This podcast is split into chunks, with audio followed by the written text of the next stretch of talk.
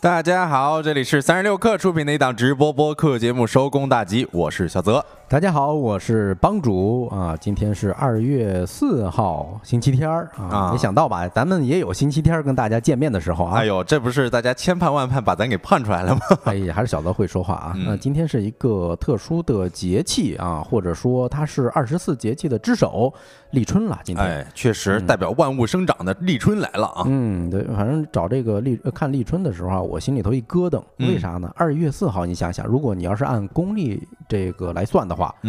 嗯，二零二四年已经过去两个月了啊。啊啊啊，两个月了都，啊不过是去才一个月呃零过四天吗对，？过去一个多月了，是吧？嗯啊，也就是说已经少了一个月的时间了啊啊！也反正以前我过呃，每到新的一年的时候，总会感慨哟，这时间怎么过得这么快呀、哎，是时光如逝，岁月如梭，总是出现在这个作文的第一句第啊。一句话啊，嗯那咱看一下，立春它是二十四节气之首，对吧？嗯，立的意思就是开始的意思，对，那春呢，代表着温暖，还有生长。是的，嗯，有一句话说：“一年之计在于春呐、一日之计在于晨。”嗯，那立春作为四时之端，标志着寒风凛冽、万物闭藏的冬天正在结束，风和日丽、生机勃勃的春天即将到来，令人充满希望啊！哎，确实是这样哈。嗯，而且我前一段时间拔罐儿啊，拔罐儿的时候呢，师傅说，哟，最近遇到的客人身上火气都有点大嗯，啊，他分析就是马上要立春了。哎呦，感觉这师傅也很专业啊哈，。对，他还感慨说：“你说咱老祖宗是怎么总结这些节气的啊？”哎，是你看，其实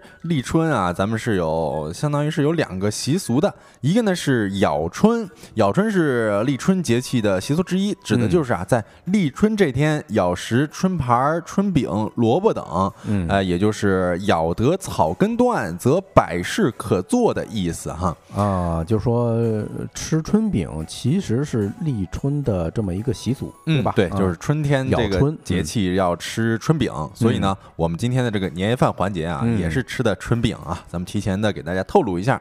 另外呢，还有一个叫躲春，哎呦，这个我是第一回听说，说实话啊，对我也是第一回听说，然后详情我们后续也会这个跟大家讲一讲。就是其实老祖宗呢，他认为说这一天应该要注意保持安静，避免发生口角争执，嗯否则说一年可能都会有一些不好的事情啊对啊。这就是呃老祖辈儿认为的嘛。哎，是啊，嗯，今天嗯，就是躲着一些这个口角啊、争执啊，我觉得有点道理哈、嗯尤其是我听说有一部分人他更需要注意，你比如说哈、天生他身体就不好，对吧？哦或者说什么体弱多病，什么怕冷的嗯，啊，那他本身就应该少生点气。哎，对我还听说是好像本命年的也应该要躲一点春，哎嗯不过这个也是见仁见智嘛。对对，嗯、那我看新老朋友都已经来了，是吧？那咱就正式进入今天的话题吧。嗯在今天的节目当中呢，我们会跟大家一块儿聊一聊上海浦东机场禁止网约车惹惹争议这件事儿，哎，它到底该怎么解？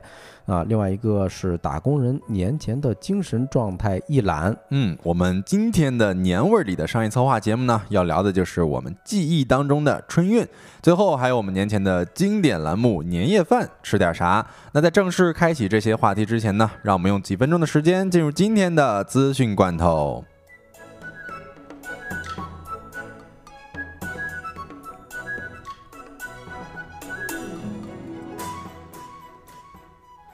好的，一起来看第一条资讯哈，是关于谷歌的。谷歌最新人工智能模型 Gemini Pro 已经在欧洲上市啊，将与 ChatGPT 竞争。财联社二月三号的消息，呃，谷歌表示 Gemini Pro 是谷歌最大的人工智能模型之一，作为巴德啊，也就它以前的那个版本还叫 Bard 嗯的升级版本，现已经向欧洲用户开放了。该模型是一个多模态的大模型，这意味着它可以理解和组合不同类型的信息，比如文本、代码、音频、图像和视频。通过 Gemini，谷歌希望能与 OpenAI 的热门聊天机器人 ChatGPT 进行竞争。嗯，其实，在之前的节目当中呢，我们也有聊过 Gemini 的相关内容，感兴趣的朋友们也可以在各大音频平台搜索该期节目啊、应该搜索 Gemini 应该就能搜得到哈。我们来看一下第二条消息，Meta 股价飙升，扎克伯格净资产一天增超二百八十亿美元。在短短一天之内呢，Meta 创始人兼首席执行官马克·扎克伯格的净资产增加了二百八十多亿美元，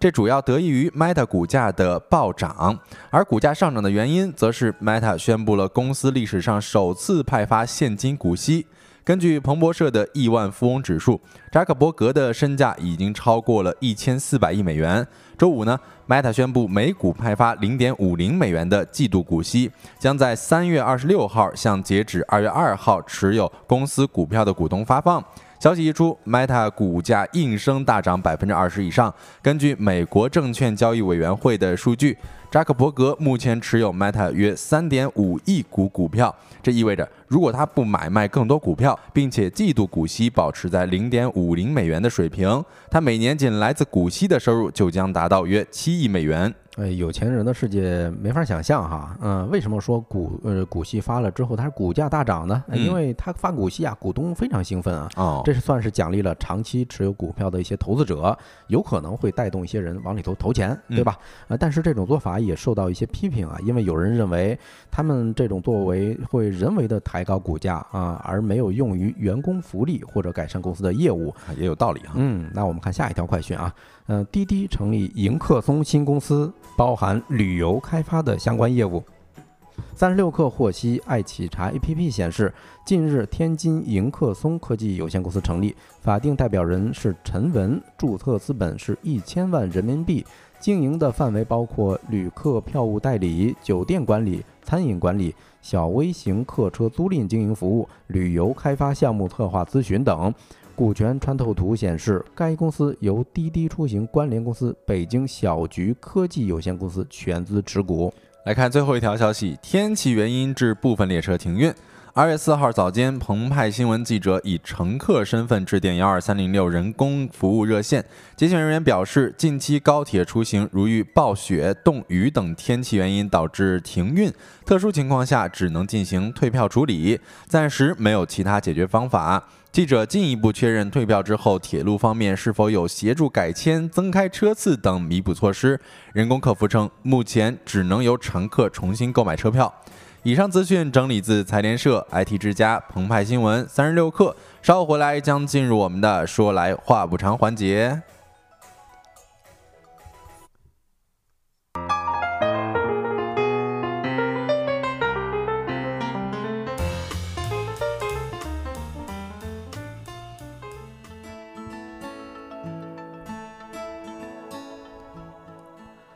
好的，欢迎回来啊！那咱看第一个话题是这两天的一个热搜话题啊，上海浦东机场禁止网约车的服务啊。一嗯月二十九号的时候啊，一则关于禁止网约车在浦东机场运营的通知，引发了上海市的旅客热议啊。其中就明确规定啊，严格网约车在浦东机场区域内揽客运营啊。三号之前，在多个手机打车软件上啊，浦东机场相关的区域今均无法发布招车的信息。哎，这怎么回事呢？嗯，消息一出啊，就是网约车司机还有乘客都破防了啊，嗯，因为它的吞吐量极大啊。怎么说呢？浦东机场的吞吐量是二零二三年啊，是全国排名第二。哦哦，仅次于白云机场是吧？哎，对啊，你这一个通知，你不光说是上海本地的市民，对吧？更有可能让全国甚至全球的旅客都受到一些影响。哎，是的，这条新闻的最新进展啊，是从二月四号起恢复浦东机场区域内网约车运营服务，市民乘客可以通过各网约车平台在浦东机场区域内预约用车。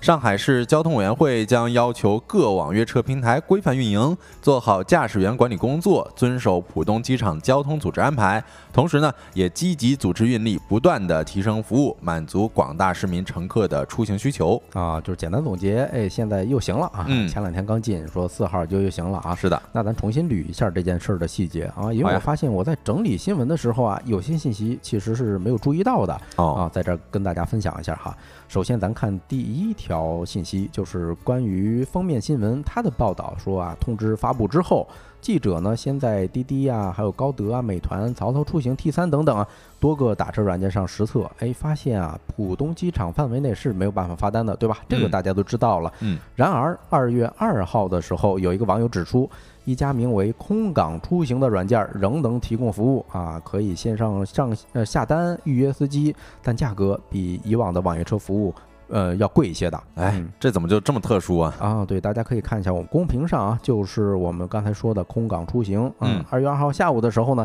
记者以旅客的身份致电了该服务的运营商啊，他们说这个，呃，网约车服务不是在浦东机场已经被禁止了吗？哎，嗯结果人家客服怎么说呢？我们不是网约车，哈哈，嗯我们是街机管家，啊，赶紧撇开是吧？哎，就是换了一个概念。对，嗯你看，在二月三号上午的时候啊，空港出行客服人员向记者也是证实了，说之前是可以下单的，但是呢，现在也受政策影响，这个小程序呢也是暂停服务了。嗯，嗯，在二月三号的时候，记者从上海市交通委获悉，说会对情况进行核实处理。嗯事前呢，相关部门是否知道空港出行服务的存在？对方呢也是表示说具体情况不是特别的了解，稍后会进行专门的处理的。嗯，我看咱评论区来了一个老朋友啊，哎麦克小咸菜啊，嗯说欢迎欢迎欢迎，也可以预约一下我们之后的直播或者加我们的社群哈。嗯，呃，那第二个信息是什么呢？哎，我发现啊，北京、广州、深圳，甚至上海的虹桥机场啊，同处上海的另外一个机场虹桥机场，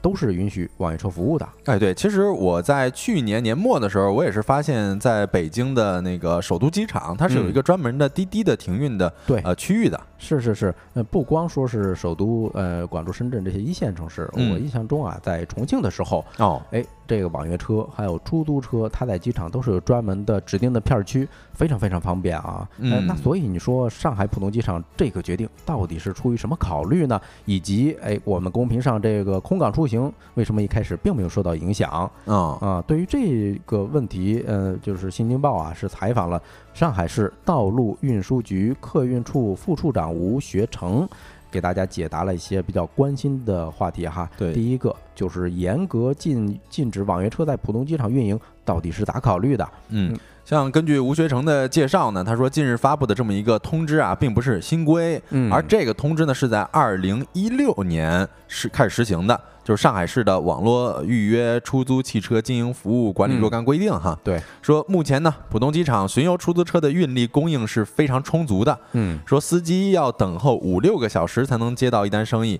而乘队呃乘客排队等待上车的时间基本是在十到二十分钟之内。嗯呃，他还进一步解释来着哈，嗯说这个巡游出租车不挑客不挑车，只要乘客按顺序上车，哎，其高效率发车的模式能够保障呃呃这个旅客尽快疏散哈。嗯，呃，但是呢，网约车因为是找一辆专属的车，你司机跟乘客你需要互相等，哎，有一定道理哈。大客流在一个狭窄的区域里面进行积压的话，有很大的安全隐患。嗯，哎，不过呀、呃，胡锡进，哎，他提了一个观点，哎，我难得跟他就是哎达成了一致啊。啊，咱老可以胡有话说了，老胡有话说啊，嗯，嗯、这种说法呢不是很能服众。哎，我觉得也是有一些这个可以挑战他的地方，因为嗯你说咱刚才跟小德也说了，首都机场也好，还是说重庆机场，还是说深圳、广州，人家都有专门的网约车下车的地方，是吧？是啊，啊，那你为什么你这儿就不行呢？呃，网约车去浦东机场载客的情况已经持续了很多年了，对吧？嗯，那表明二零一六年的相关规定事实上并没有生效。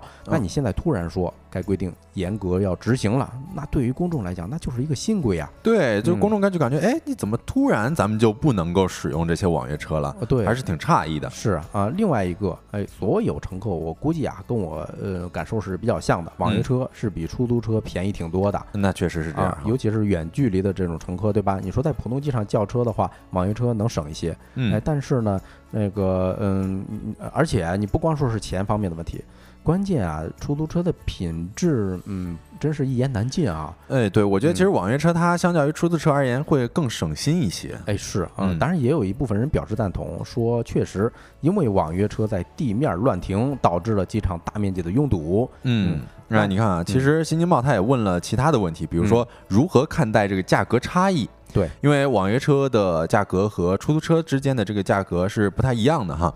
呃，甚至有这个交呃社交软件上也有用户发明说，机场网约车禁止之后的一个省钱攻略哈，嗯然后对此呢，吴学成也是表示说，巡游出租车是要求严格按照计价器进行计费收费的啊，都是按照上海市的指导价来执行的。一旦呢发现驾驶员存在价格作弊等行为，说欢迎市民及时举报啊，相关执法部门呢都会及时的进行查处。嗯我我们并不鼓励网约车的低价竞争。哎，你看最后一句话说的吧，我嗯是有点嗯不敢苟同啊。哎，感觉有点阴阳怪气的意思、啊。，对，你说你你保护出租车的利益，这个我能理解，但是嗯你不能剥夺乘客的权利啊。是吧啊，啊，另外一个就关键问题，呃呃，记者也问啊，就是说网约车禁止之后，那旅客的出行品质该怎么保障呢？尤其是这个通知下发之后，很多网友就对出租车的服务品质表达了担忧啊，说嗯你说近一点路程可能会被司机嫌弃，对吧？啊、如果那个机场打车距离太近的话，还有有可能会被司机数落啊，啊。那个，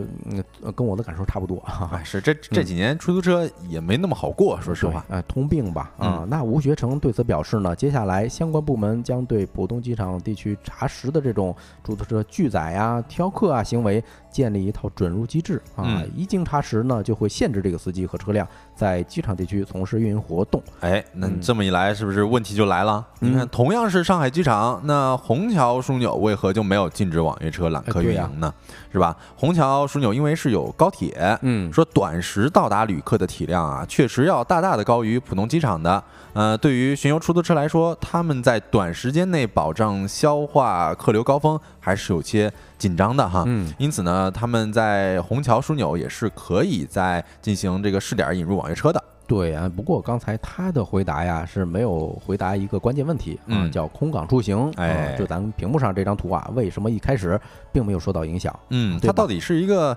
什么来头哎啊？什么来头是吧？啊、嗯我们先看一下记者的一些调查哈。呃，先说明一下，二月二号晚上接近呃二十三点，就是晚上十一点的时候，空港出行的小程序啊就开始显示咱截图上的信息了，系统开始维护，对吧？嗯，今天咱上播之前，我打开他们小程序啊，还是处于一个系统的更新之中。啊、哦，那根据记者的调查呢，空港出行是一家总部在上海的中高端定制出行平台。嗯哎，你听这个词儿啊，中高端，啊，感觉就区隔出来了。啊，是吧？那不肯定不适合所有老百姓的呀。是啊它它的定位呢是机场接送管家，哎、这也是他自己说的嘛。嗯，呃，有机场啊、火车站的接送业务，其中浦东机场的接送分什么公务车啊、商务车、豪华车、奢华车，还有中巴、大巴档次。这价格是从三百到七百五十块钱，哦就连你拼个车也得九十九块钱一个人起步啊。是，那感觉这对咱们普通老百姓来讲，嗯选择性就少了很多了。哎，对，下边还有更有意思的啊、嗯空港出行呢，它是由上海空港旅游服务有限公司全资控股的嗯啊。这家公司呢，成立于九六年啊，总部是坐落于上海市虹桥机场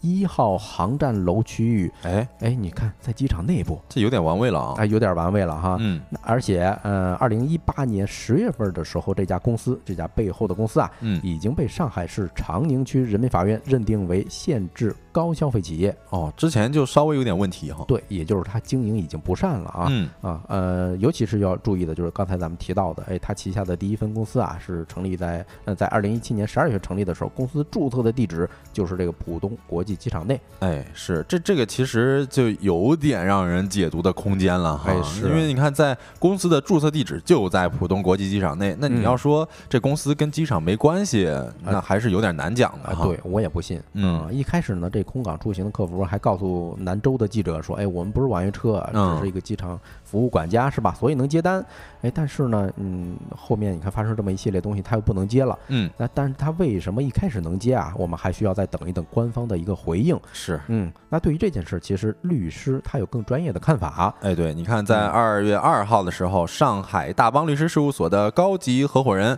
尤云婷，他向记者就表示呢，说这则通知啊，违反了多部上位法规，不应该通过公平竞争审查，说可能是事前程序有违法或存在程序性程序性的审查不足。嗯，呃，像无论是近日发布的这个通知，还是二零一六年公布的上位规章，呃，根据防反垄断法的规定啊，在发布前呢，应当进行公平竞争审查。如果这两个规章做过审查，其中禁止网约车在火车站、机场经营的内容不应该通过的。呃，对呀、嗯、还有一个关键的点哈、它啊有可能存在扩张解释的情况，什么意哦思呢？原来从字面上理解，应该是呃要求网约车啊，你不能在机场、火车站的出租车的这个点儿上去接客揽客。也就是说你不能跟人家出租车呛活儿，对吧？哎？但是它突然这一次是把整个区域啊是扩展到了整个机场，嗯，所以是在法律上啊是有一些瑕疵的，哎，确实，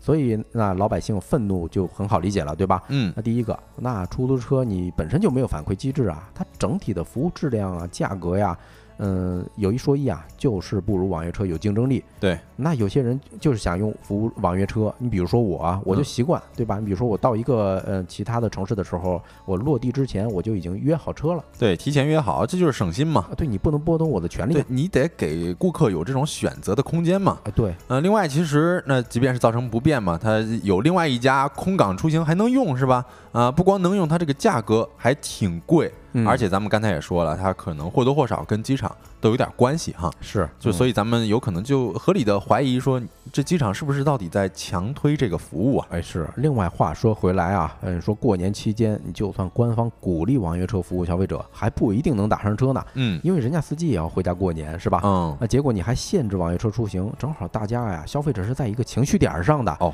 所以大家是格外的气愤啊。嗯，那怎么正确看待这件事儿啊？首先，嗯，那没得说啊，这个上海市道路运输管理局他们的决定一开始绝对是一刀切了。啊嗯，呃，但是呢，嗯，他的决定是被他的上级单位，也就是说交通委给推翻了啊，给撤销了是吧哎？撤销了，下级做了不当决定，上级嗯直接给、给你撤销，我觉得速度还挺快的，这个得点个赞。是，具体来说呢，其实上海市的道管局啊，想要解决的主要是两个方面的问题，一个呢就是出租车在机场等候时间过长，出租车司机的收益不稳定的问题，嗯，然后另外一个呢就是网约车在停车场候客甚至反复进出，这有可能造成浦东机场局部拥堵的问题。呃，对，呃，有个自媒体啊，基本常识，人家给了两个比较有参考性的建议啊。首嗯先，你出租车不是等时间长吗？那可以由政府来建立一个协调机制，对吧？呃，告诉出租车公司，哎，现在机场到底是一个什么情况？如果人太多的话，那出租车公司再告诉他旗下的这些这个汽车，嗯，你就别来凑热闹了。啊，对吧？啊、另外还有一个，你说网约车会造成拥堵，对吧？这更不是问题了。哎一一开始我跟小德我们就分别以自己的经历说了一些，哎，各大机场其实都是有这些网约车专门的落地的地方的。对，嗯，就总不用担心他抢客了嘛。哎，对啊、总的来说呀，监管部门这次确实少了点服务意识啊，不过响应还挺快的啊，希望以后能做得更好。那这个话题就聊到这儿，下一个话题跟大家聊一聊年前打工人的精神状态。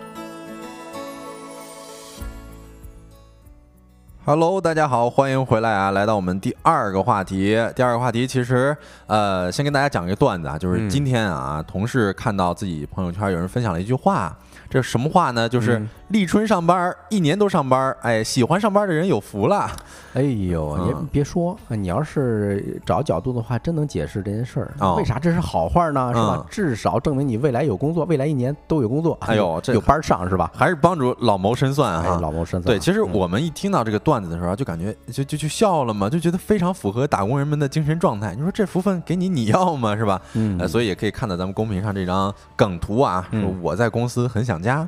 那再结合今天，其实我妈呀还给我发了一个文章，说今天要躲春。嗯，那躲春的习俗，咱们刚才不是说了吗？就是下午的四点到五点，要自己一个人安安静静的待着对啊，就是嗯别惹是生非的这种意思吧。嗯，但是咱今天不是上班吗？你想躲也没处躲呀。哎，躲不了。啊、我就跟我妈说，嗯打工人没有躲春这一说，咱就还是主打一个百无禁忌。啊，对，有个班儿上挺好，是吧？哎，对，所以今天呢，也是跟大家聊一聊打工人的年前精神状态啊。首先问大家一个问题，就是大家都什么时候放假呀？我看之前社群里边有说上周就解放的，嗯，然后我相信啊，这期节目肯定也是有已经经历了春运的重重困难，现在在被窝里边收听我们的朋友们啊，嗯，真是让人特别的羡慕哈。对，嗯，其实我我记着社群里头最夸张的一个案例是咱们的居啊，老老朋友居啊他是一个资深的猎头啊，是人人家公司，我印象中是一月十几号还二十号左右，哦，是不是就放假了？哎，我我感觉啊他们这春节得放一个月差不呃多。我估计得有。哎，他嗯当时说自己的客户已经放假了，所以嗯自己一一肯定也是要放假的嘛。没吧错，嗯那你看，我这周就其实经历了一件事儿啊，就是我的出租屋室友基本上在上周末的时候，哎，不对，不是上周末啊，因为嗯咱今天是周日，对吧？所以是因为这周六的时候，基本上啊是都走了。对然后我们房东呢说，让最后一个走的人你关一下水闸，啊，怕浪费怕浪费水嘛。然后有人就以为自己是最后一个啊，临走的时候暖气也给我关了。然后但是我看到的时候，看到这个群消息的时候已经晚了嘛，啊，我默默说了句我那个二十八号才回家，啊然后到时候我再关一下吧。就是我看到这消息记录的时候，我就嗯觉得世界的参差一下子就出来了哈。对，你看 Cycle 说，哎，我到底是在谁，呃，替谁负重前行？嗯哎，替老板呗， 替老板的这个下一辆法拉利是吧？是是是，嗯这前一段时间那个调休刚出来的时候啊，就是说除夕不放假，然后对我也看到一张梗图，就是咱们公屏上的右边啊，说嗯罗马假日，那不是有一特别经典的电影吗？。对嗯对对，但是这个骡啊，是那是骡子是马的那个骡，嗯，就是咱们现在像罗马 一样啊，像罗马一样，在办公室里边除夕都不放假，办公室里边包饺子是吧？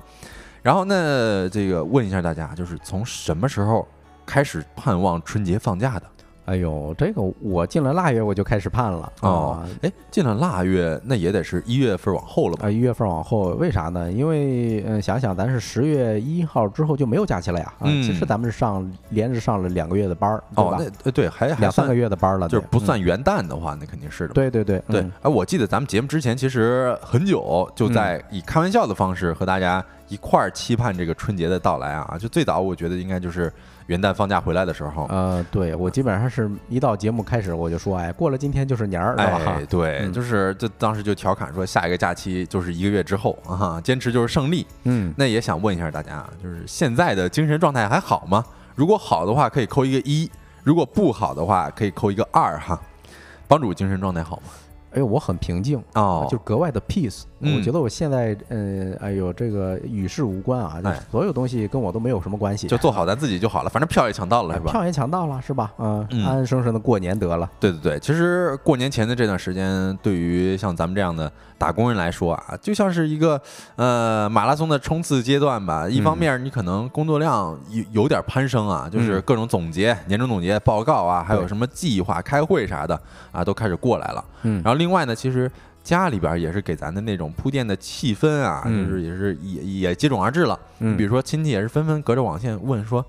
啥时候回家呀？说今年带不带男男朋友女朋友回家呀哎？呦，哎，这就感觉有点儿内忧外患了，是吧？对，你看 Ruby 评论在评论区说呀，说 i 人是怕过年的啊，嗯就现在精神状态不太合不太好哎，。对，有的时候就是一边盼望着放假，嗯一边呢又有点害怕过年哈。对，就是打工人的这个心理状态和实际的状态，就像是两种不同的世界。你可能表面上呃有点风平浪静，但是嗯有的时候心里边也是还是挺想念家里边那个暖暖和和的床的哈。对，心里有可能已经翻江倒海了。啊哎，嗯，对，我记得之前有一个相亲节目的采访啊，嗯有一位呃说这个主主人公他说，如果我不嫁富二代的话，嗯我的一些容貌啊、身材啊、社交的礼仪，甚至是灵魂都会被毁掉啊，啊！现在大家期盼假期，已经把这句话改成了，如果我再不放假的话啊，我的一些容貌、身材、社交礼仪，还有美好的品德、性格，甚至是灵魂都会被毁了。哎呀，那赶紧放假吧，真是啊啊，你看这这把大家逼成啥样了，嗯是吧？嗯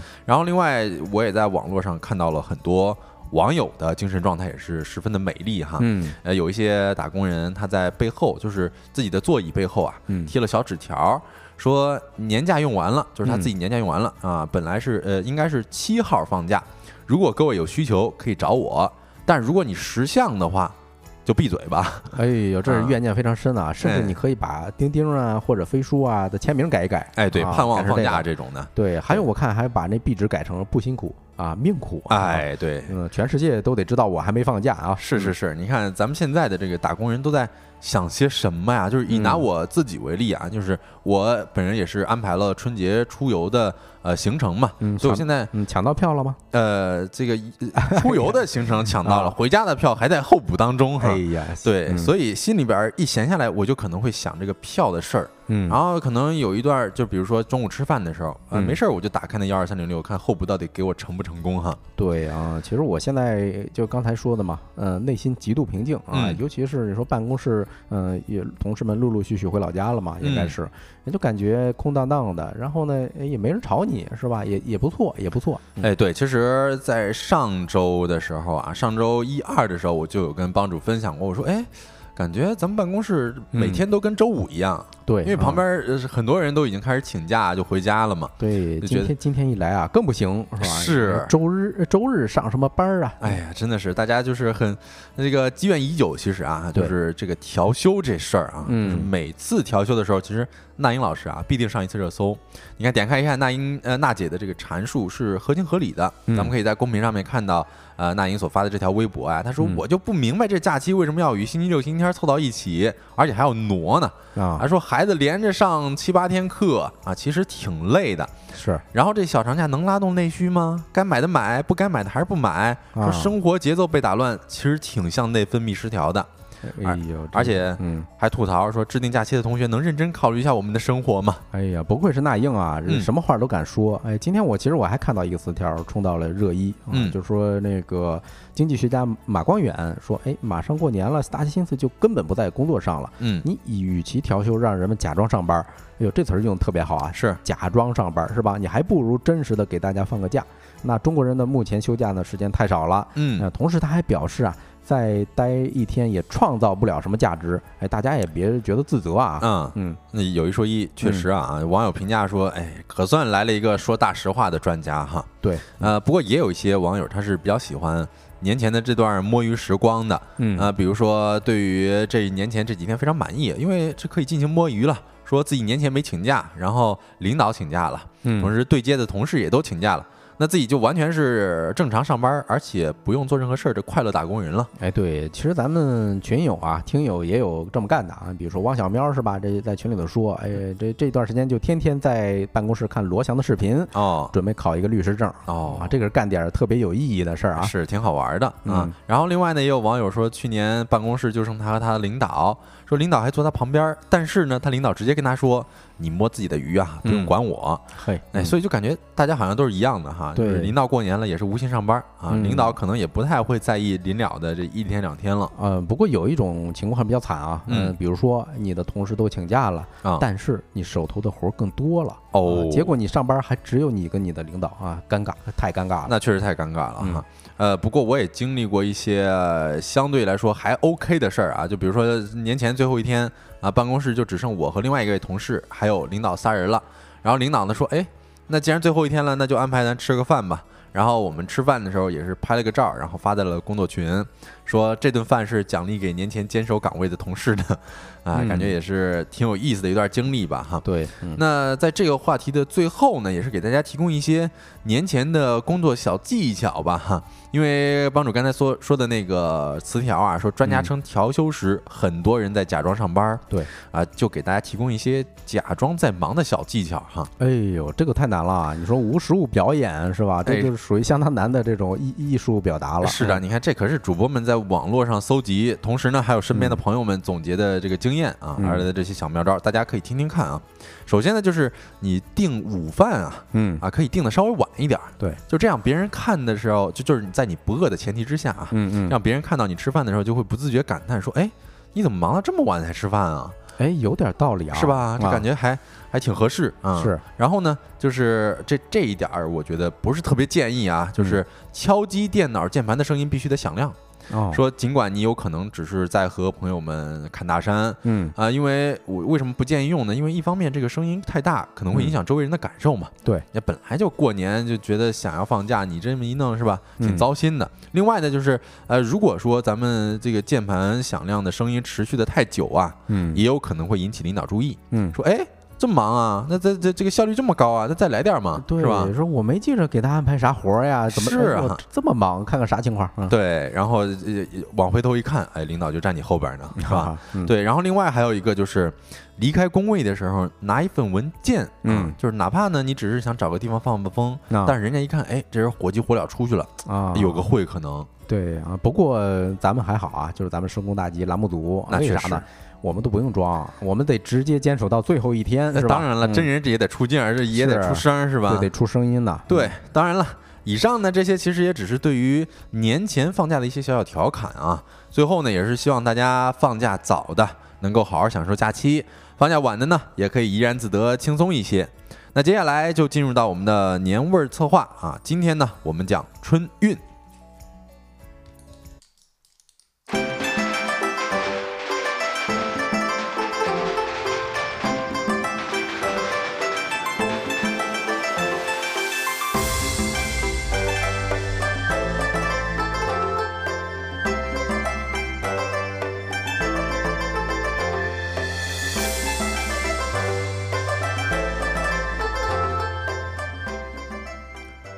好的，那咱看第三个话题啊，第三个话题跟大家聊一聊季里的春运啊，一年一度的春运又开始了哈，咱的春运啊是出了名的，那是，因为是人类历史上规模最大的周期性大迁徙。哎呦，嗯我不知道大家喜不喜欢看那《动物世界》啊，就是哎呀啊非洲那个大迁徙的时候，看的时候是很震撼的哈。对，啊啊但是你如果以上帝视角看一看咱中国的这个春运啊，嗯对那你肯定也能够感受到非常震撼的心情。哎，是啊，二零一五年的时候，其实咱们的春运啊，突就已经突破三十七亿人次了。哦，二零一五年三十七亿人次啊哈，对，今年已经九十亿人次了啊！我天哪啊，咱说一下是啥概念啊嗯？三十七亿人次，相当于说让非洲、欧洲、美洲、大洋洲的总人口搬一次家。哎呦，啊这个有点太夸张了。，对，而且占世界人口啊，大概七八十亿的三分之这个七分之三，啊，嗯小一半儿了，相当于说全国人民进行两次的大迁徙。嗯是的，哎，这确实就是两次大迁徙哈。对，而且啊，这个中国春运是入选了世界纪录协会世界上最大周期性运输高峰啊，创嗯造了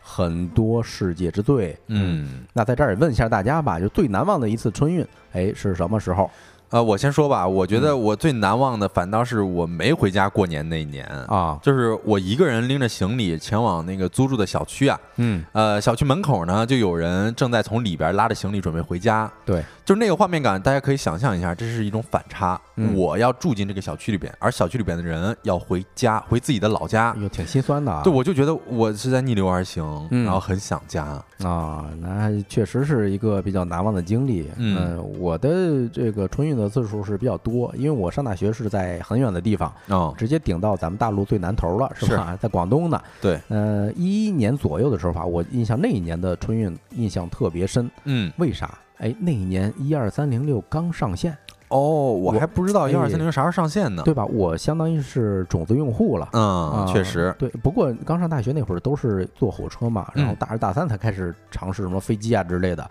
那二一年的时候上线一二三零六，我记得特别清楚，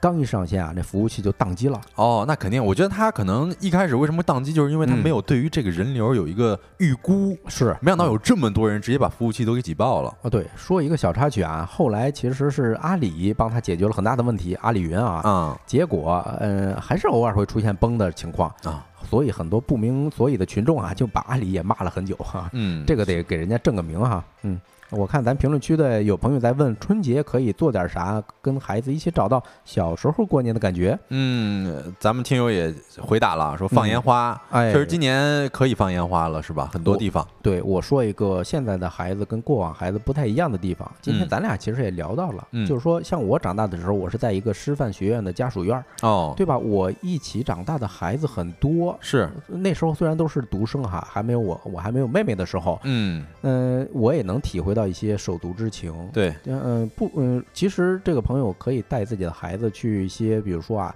类似于手工坊，嗯、比如说我记着北京，嗯、会有一些这个过年的时候啊，有一些工作坊，你哦带孩子做一些什么泥人儿，哦，做一些画体画验是吧？对你跟其他小孩接触接触也是不错。是，嗯那我觉得，呃，如果借着帮主这个说啊，那嗯其实也可以说，咱们为自己的家做一些小小的贡献，比如说对和孩子一起贴春联儿，哎，这个特别好。然后剪窗花儿，嗯我觉得这也其实也是一个加强嗯亲子关系的一个事儿哈。哎，对，还有比如说带孩子一块儿包饺子，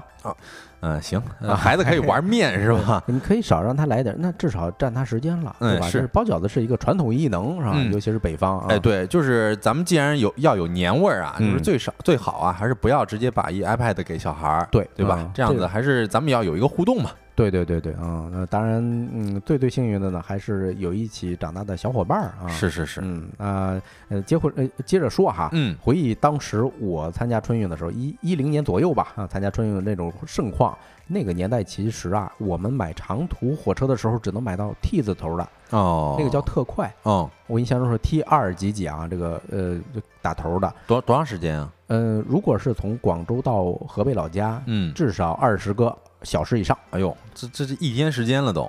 啊、一天加一夜吧。啊，所以我们是拉几个顺路的同学啊，比如说河北同乡会，对吧？嗯，我们一起去抢，抢完之后啊，我们就在那个卧铺，当然都是抢卧铺啊，嗯在卧铺里那个车厢打牌，要不就砍大山。哦，嗯帮主说的这个有两点儿我都特别有感触啊，一个是那个打牌，就是有一次我坐那种绿皮火车，我们呢也是就是几个大学同呃高中同学在一块儿呃坐同一辆火车嘛，然后也是在玩牌，对但是旁边有个小孩儿，嗯，他可能也懂这个玩牌啊，就是嗯嗯但他手里边没牌，就眼啊巴巴的看着我们。然后我我们当时看，哎，你怎怎么这么可怜啊？那我们也嗯带着他一块儿玩嘛，啊，所以以就感觉这种萍水相逢还挺有默契，也很有意思啊 哈。啊对，把把把他爸妈的钱赢光。哎，对对对，然后另外，其实帮主刚才也提到说砍大山，对吧？对，这个其实绿皮火车上面经常能够看到一些路人们的聊天，哎也不是是看到，就是听到嘛。嗯，然后我经常会在这个绿皮火车上面听到一些就是来自我们河南的口音，啊，就是这种乡音啊，让人觉河南得老乡，对嗯河南老乡一直搁那儿拉官儿是吧？就啊让人非常的怀念，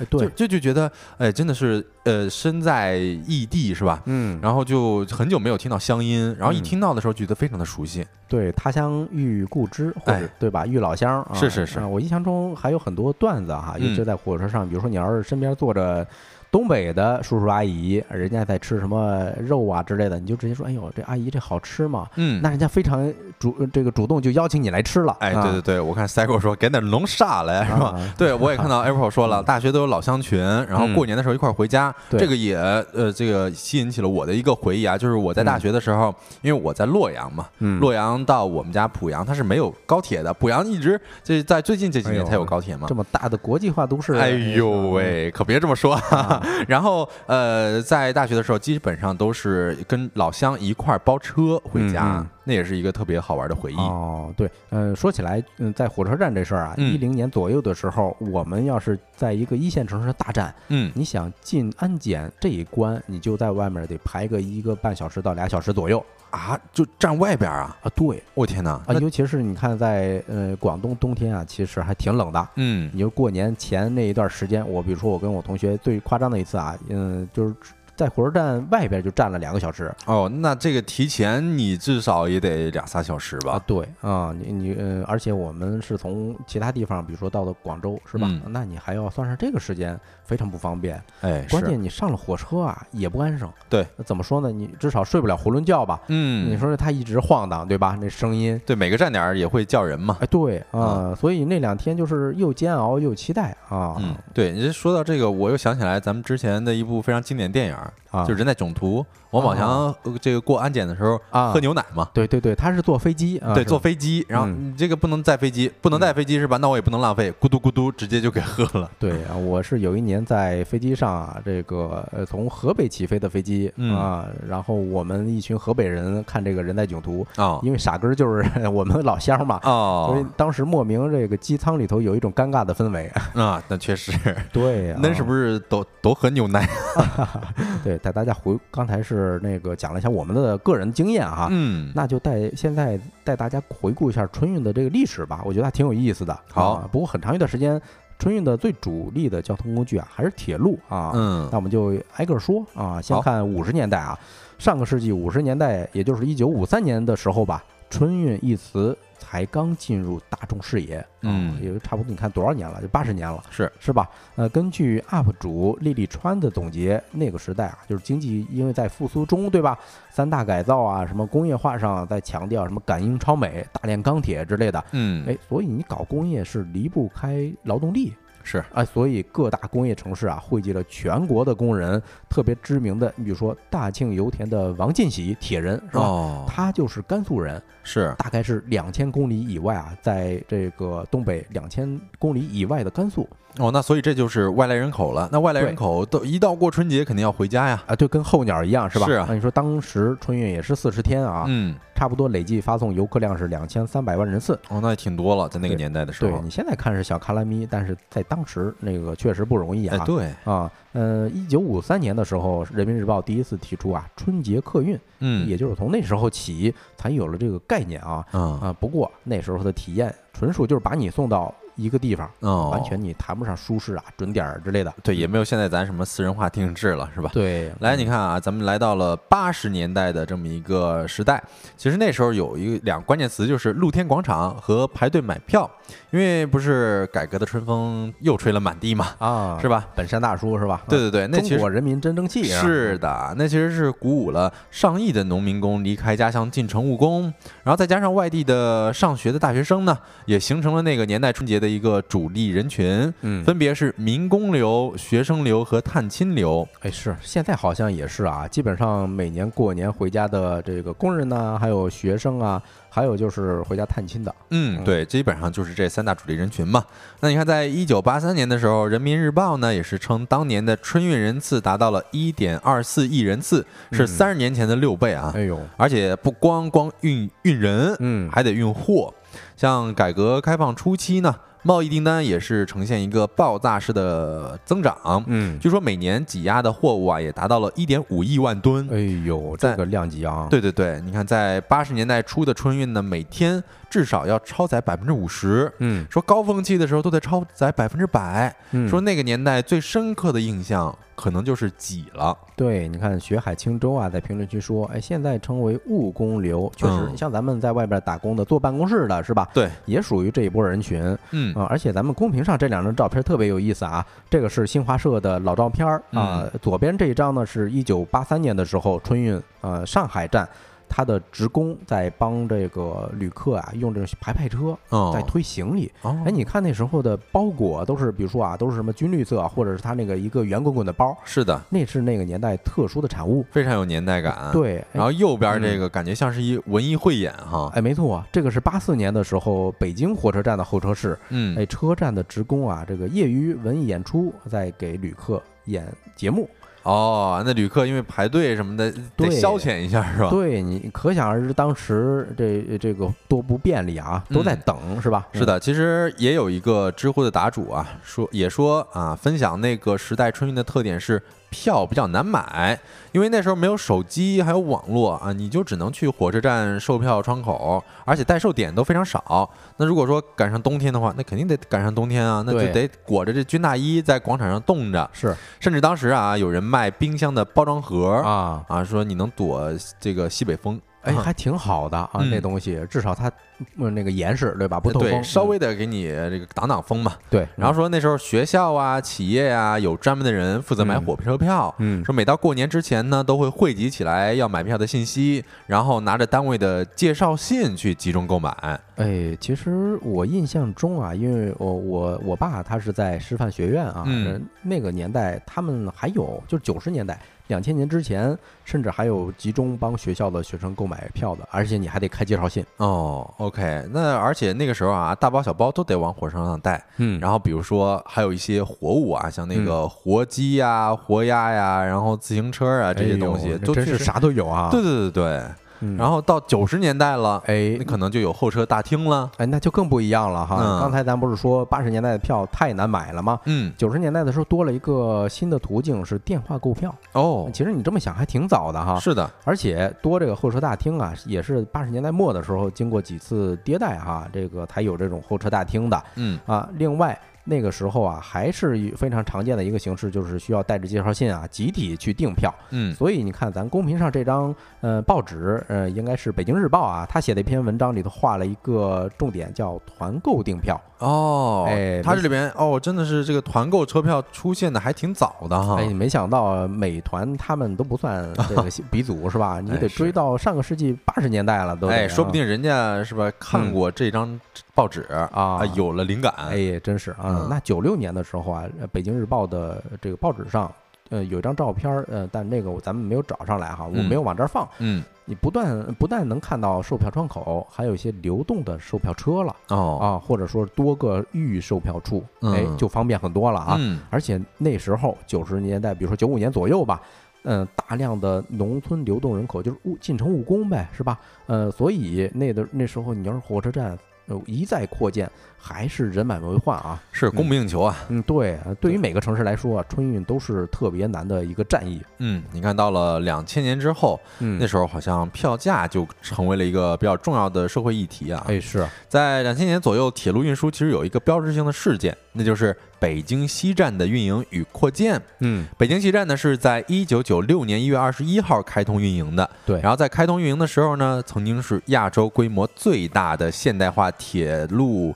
客运站之一哎是，嗯、啊。然后北京西站呢，先后是在二零零三年的下半年、二零零五年进行了扩建，并且呢，嗯于二零一五年建成了连接北京站的北京地下直径线。哎，对我印象中，北京西站还上过我一本儿呃语文书的封面啊哦我记不记不太清是不是语文书了啊？反正我哦当时有一本书的封面就是北京西站，哎，是、嗯这个，可能咱们年龄不一样，可能学的版本儿也不太一样，不太一。样啊。对对，然后北京西站其实开通之后呢，各售票处也是开始实现了一个窗口通售，什么意思啊？就是旅客可以在任意窗口排队购买所需车次的车票。嗯啊，各大火车站也是开始了二十四小时售票，再也不用半夜蜷缩着等窗口开门了。对啊，你像之前他卖票特有意思啊，是嗯印好的，对，不是实名票对吧？他这印好的就是，比如说北京到上海。嗯，那你要是买了，就算买了；如果要是到那儿，哎，正好排到你的时候，这个窗口没了，那就完事儿，那就是别买了。我觉得这事儿可能对于一些九五后或者说是零零后，嗯还挺难想象的。哎，都没经历过哈。嗯然后你看，在二零零二年的时候，还有一个关于春运的事儿啊，就是我国历史上第一个全国性的价格听证会，嗯，也就是铁路价格听证会举行了。说那几年呢，也是物价上涨很快的几年啊，是就是不少异地的打工人，他都会比较担心过年回家的时候买票，发现票又贵 了。对，嗯嗯嗯，而我看这个网友七啊，他说现在北京西站还是很火的，还是嗯国足的终点站啊。哦，呃，我我听说前一段时间确实这个从呃踢完亚洲杯啊回来的时候灰溜溜的啊。哦嗯，对，而且那个时候火车没有提速，对吧？你离高铁啊还有几年的时间呢是，啊，所以你回一趟家呃这个特别漫长。嗯所以那段时间大家对于春运的记忆就是满车厢的方便面嗯，那种那种味道。啊对，那时候货车人员还会说一些这个啊，啤酒、饮料、矿泉水、啊香烟、瓜子、火腿肠啊啊，把腿收收。 对，后面这四个字特别传传神啊，是的把腿收一收啊。嗯，哎，接下来这个时代就熟悉了啊，是进入了高铁时代，哎，差不多是二零一一年的时候，嗯，哎，开通了京沪高铁，嗯，那时候从北京到上海，你乘坐差不多是时速三百公里吧，动车大概不到五个小时就到了，嗯，已经非常非常快了。确实，啊，但是在这儿啊，不得不提一个特殊的年份，是二零二八年。哎啊，怎么说呢？我嗯不知道小泽还有没有印象当时的新闻哈。那一年南方普遍下大雪，嗯，导致交通设施不是受损了吗？是，很多站都开始降速，然后减少班次啊，造成了大量的旅客滞留。哦啊，哎历来、呦，嗯，对吧？你历来在春运期间，这负荷就这负荷量就特大，尤其是像广州站啊、北京站啊。我记得广州站当时最高峰的时候，聚集了四十万人啊，啊。最后也是靠着武警战士还有一些这个兵哥哥他们来维持秩序啊，有惊无险把旅客给送上车了。是我嗯记得还有网友分享说，好像在火车站上站了五十六个小时，对，然后到家呢，腿啊、胳膊都肿了。是，你看学海清舟说，零八年的时候，低温冰冻啊，这个冻雨雪灾害，哎哎呦就是那年。我就想起来，咱们今年啊，嗯这个也冻有点嗯冻雨啊、天气啊，这个暴雪天气确实也有点影响班次了，哎，也希嗯、望大家能够注意安全吧。对啊，也是痛定思痛吧。嗯零八年之后，哎，直接因为我们的基础建设设施那时候还不足，是，从那时候起啊，中国就开始在基建狂魔的道路上所向披靡了，啊哎呦战无不胜啊，是，也就进入正式进入这个高铁时代了。你比如说咱们熟悉的呃 D 字头，对吧？现在 D 字头都很少了，嗯还有这个 G 字头，也就是咱们现在最常见的高铁。对，嗯，哎，我也是坐 D 字头的时候才感觉到，哎呦，这火车真舒服呀。嗯，嗯是，而且好像很多外国的博主啊，也是在那个时候集中发了很多关于高铁的视频，对就觉得很受震撼。因为你看，放一杯水，那嗯水稳的啊，都不会洒出来。对啊，我也是有过这样的体验哈，嗯也是截至二零二三年吧，中国高铁的这个总里程已达到四点二万呃四点二万公里，嗯，稳稳占了全球总里程的百分之六十。是，这啥意思呢？剩下百分之四十是其他嗯啊，哼也就是说我们比其他国家的总里程之还要和多，还要多。嗯，而且咱们的这个道路运输占比其实是比较高的啊。嗯虽然说铁路运输在这春运当中占据了很重要的地位，但是呢，也不等于春运本身啊。在二零一八年的时候，交通运输部工具的数据显示，道路运输占比是高达百分之八十三的。哎呦，嗯那个大头还是这种公路，比如说那个开车啊，或者坐巴士，哎对这种应该是比较多啊。对，你看国新办发布会上也是获悉，预计咱们今年的春运期间，全国跨区域人员流动量将达到九十亿人次。这个数据咱们在开头的时候也跟大家分享过了啊，嗯但是现在一说啊，还是觉得有些夸张。对，像在铁路、公路、水路、民航等营业性客运量将超过十八亿人次，嗯，然后高速公路及普通国省干线非营业性小客车人员出行量呢，将接近七十二亿人次啊，呃自驾出行占比将突破八成。哎呦，你还是现在私家车啊，确实越来越多了啊。嗯也是交通的方式是越来越多啊。你除了这些公路以外，还有飞机，对吧？哎，对，啊，呃，那最后咱就给大家一些小的 tips 吧。呃嗯因为坐火车，尤其是坐这种长途火车哈、是。还是有很多需要注意的。还有一些啊呃需要过夜的，对吧？对，呃，第一个就是卫生问题了。呃嗯反正我个人的习惯啊，呃，如果是长途火车，尤其是过夜的，我会带一个自己的床单子，嗯或者是呃买一个一次性的。对这个挺有必要的，哎是嗯就是因为咱们睡觉的时候也是要图一个安全嘛、嗯安全卫生嘛，对，其实那个床单儿啊，只有在始发站的时候，它的卫生比较安全可靠，因哦为人家是有专门的一个供应商啊。对我看过相关的视频，嗯，呃，所以还是自己带一个吧，啊，是，比较比较干净啊。啊，另外呢，就是不知道小德有没有印象，小时候坐绿皮火车的时候啊，哎呦，那家伙净咳嗽的，感冒的，哎呦，我觉得现在不仅仅是小时候了，嗯啊尤其是咱们疫情过后，对，而且现在可能有很很多人他都知道自己的这个这个抵抗能力也得下降哎了。下降了，所以是说戴口罩还挺对对重对要的哈，哎，没错没错啊。另外还有我个人的一些小习惯啊，也给大家分享一下。比如说啊，如果需要过夜，我会带一瓶漱口水，嗯对，吧？有时候你洗漱的排的队啊是太久了，哎，对，你就对付一下呗。这个漱口水呃漱口水啊也是比较的方便的，对对，另外还有这个随身携带一瓶这个洗手液，就是那嗯酒精洗手液对，啊，以及啊一些这个一次性的内衣裤啊，这个都可以买到。是的，这嗯个确实是比较方便的，是也是给大家一些小 tips 啊。嗯，呃，当然了，除了铁路交通啊，现在还有一些飞机啊、城际顺风车等各种出行的方式，可以说是春运的交通啊，也是越来越方便了。对，那关于春运的记忆也是太多太多了，我们在这里边也就不做过多的展开了。嗯重要的呢，还是大家要健康回家，安全回家。那我们这个话题就跟大家聊到这里，下一个话题就跟大家讲一讲年夜饭吃点啥。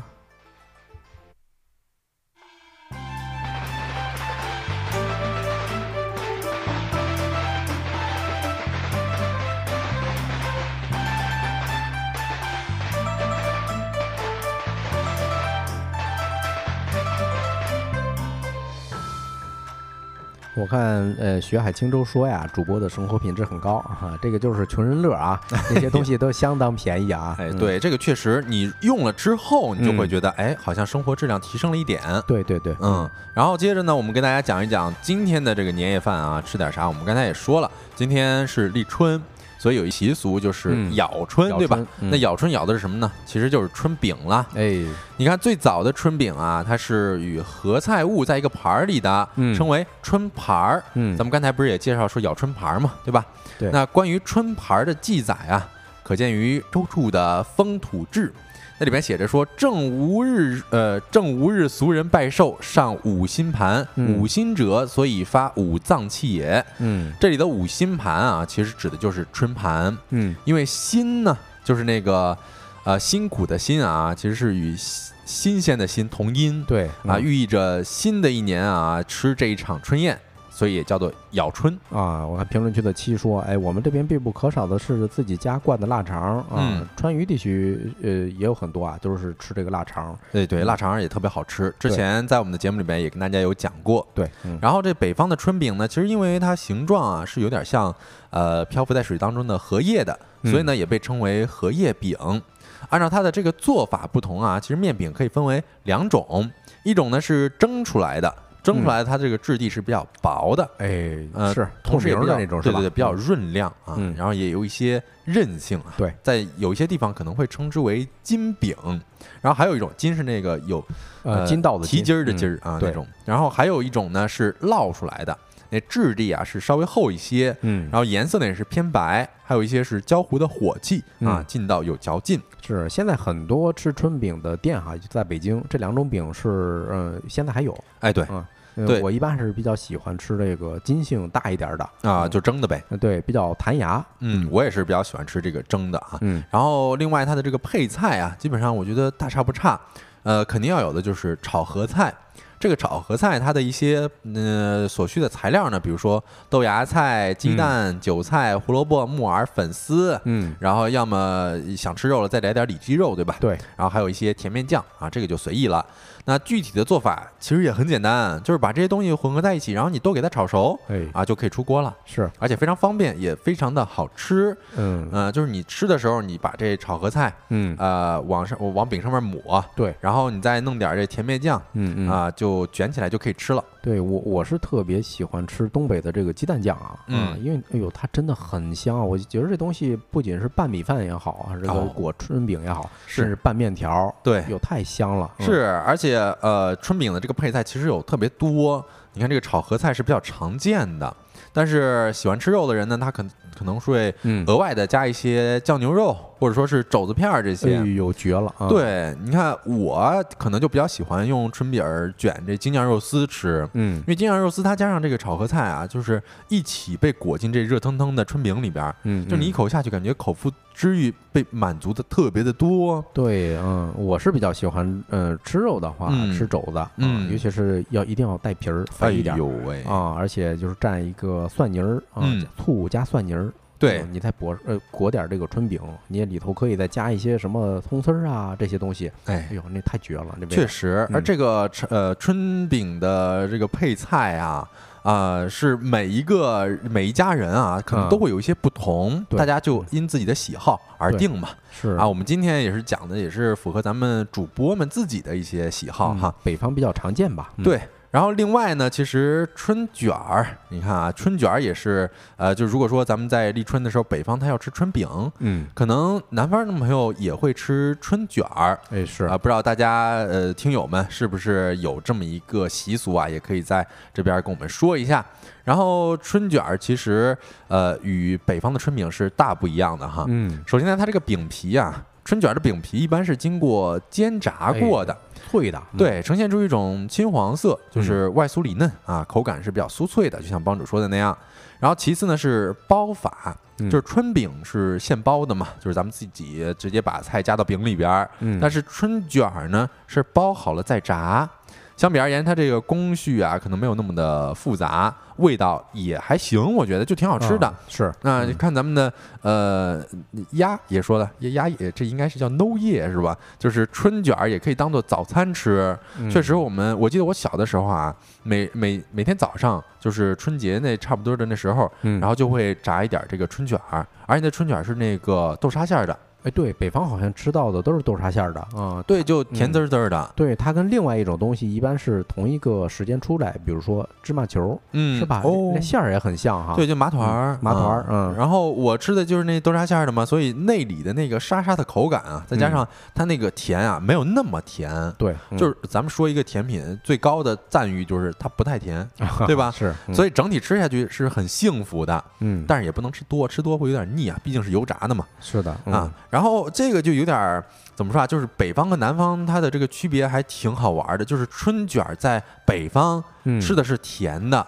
对然后南方吃的是咸的。嗯对，甜咸党啊，哎这个出对来了啊，对，其实南方他吃的可能大多的是那个馅儿叫芥菜猪肉馅儿哎的，对肉馅儿是，哎，对，，就是以咸为主嘛。嗯，啊，以往咱们可能比如说吃那个豆腐脑儿，北方都是吃咸的，嗯然后南方是吃甜的。甜的，啊对倒过来了现在。哎，对，不过豆腐脑我自己是吃甜的哈。呃，还有一样，呃，粽子啊，是嗯吧？哎呦，那确实，粽子咱们这边是吃甜的吧？呃广东的粽子肉粽特别常见啊，嗯反而是什么蜜枣啊，这个带这些豆沙的啊，反而嗯少见。嗯对对对，Cygo 说了，这个春卷在南方也是有馅儿的，对，这个我也见过嗯啊。然后春卷呢，现在咱们在自己家做啊，可能会有一些麻烦，最好呢啊还是省事儿一点儿，去超市里面直接买成这个成片儿的就行了，对，是吧？嗯不想用油锅的话，也可以直接在空气炸锅里边儿也可也是可以的。哎呦，这个健康多了。对你可嗯能十几分钟就做好一道美食了啊，还是特别好吃的。所以今天咱们的年夜饭吃点啥呀？就跟大家讲到了春饼和春卷儿。